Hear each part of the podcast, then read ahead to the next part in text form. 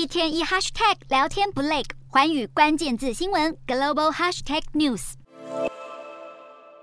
这一节的寰宇大话题要来关注到苹果和 Meta 的虚拟技术对决。从去年调整公司名称，并且是强调扩大元宇宙发展之后，Meta 其实至今已经花费了超过一百五十亿美元，所以换算下来大约是新台币四千八百亿元的资金。但是目前其实都没有公布任何的相关花费细节。Meta 投入发展的项目就包含要研究如何透过机电的方式识别操作指令，这个意思就是呢，让使用者能够在佩戴特殊手环的情况之下，他们可以透过细微的动作来操作荧幕的角色。另一方面，为了要吸引更多的创作者提供内容，Meta 在过去一年其实也投资了不少的经费，其中就包含了提供给创作者以及内容提供者的分润。另外，与像是微软等等的业者在元宇宙项目的合作，可能也都产生了不少的经费支出。尽管砸下了重金，但是根据 Meta 内部的文件显示，Meta 旗下的 VR 社群平台，也就是 Horizon Worlds 是没有办法达到内部业绩的预期。Meta 最初的目标就是在年底前要让这个平台的月活跃人数呢，用户是达到五十万，但是目前这个数字其实还不到二十万。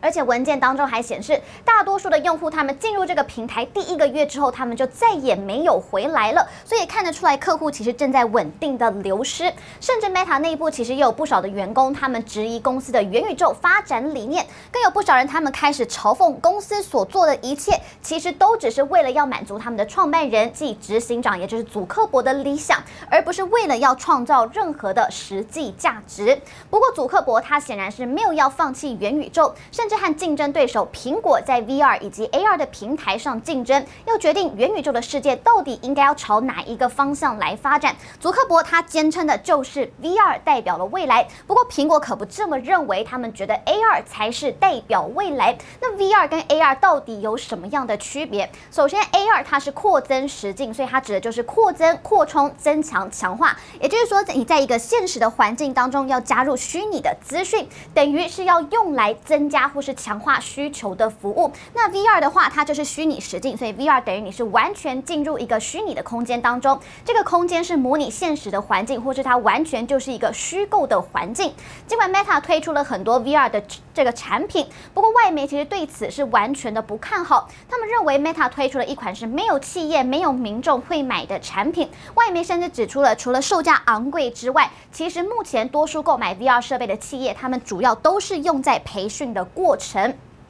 另外呢，即使 Meta 本身就是一个 VR 的公司，但是他们开会的时候也都是使用 Zoom 这样的视讯会议软体，而不是选择 VR 设备来召开虚拟的会议。所以等于 Meta 自家的员工，他们其实使用率也是相当的低。那么苹果他们则是已经开发了 AR、VR 的头戴装置已经很多年了，但是现在在开发技术面临了挑战。AR 眼镜在消费端现在面临到的就是使用场景受限的一个问题，所以消费者他并不清楚 AR 眼镜能。能够实现什么样的不可替代的功能？再加上缺乏有力人士的推动，所以如果现在匆匆忙忙的推出 AR 眼镜，可能也只会被称为是一个半成品。那么以目前来说，AR 的技术是落后 VR 技术至少有五年的时间。现实的问题就是现在的 AR 技术其实它还只是在一个起步的这个摸索阶段，而且就目前的市面上来看，AR 的头戴装置八成的出货量其实都是为企业使用者，所以可以说 AR 他们离消费费端还有很远的路要走。